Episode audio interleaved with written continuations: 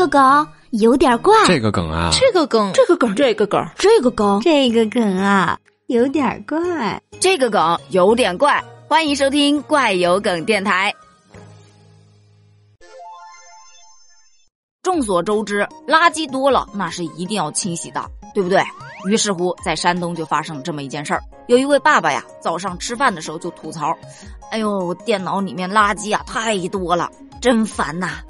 而两岁的女儿听到之后呢，趁爸爸不注意，跑到爸爸的房间去把爸爸的电脑拿出来清洗，并且非常贴心的倒上了洗衣液，还放到清水里面泡了泡。妈妈见状，赶忙把电脑拿了出来，哭笑不得呀。虽说会帮爸爸干活了，但这活干的还不如不干呢。这件事登上热搜之后，网友就觉得呀，这宝贝儿啊，活干得漂亮啊，就是有点费电脑，是怎么回事啊？哎呦，太贴心了！你说打吗？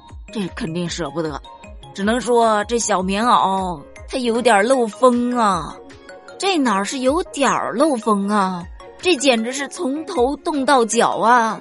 求爸爸此刻的心理阴影面积，爸爸可能做梦都想不到。洗之前好好的，回不去了。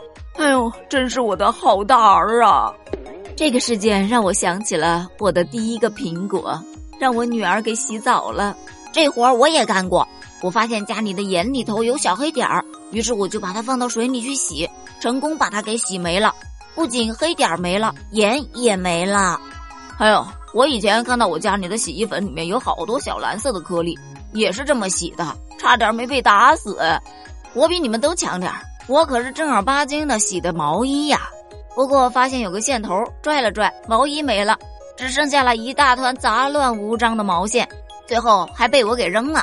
你说的这么自豪是怎么回事啊？啊，我真的会谢。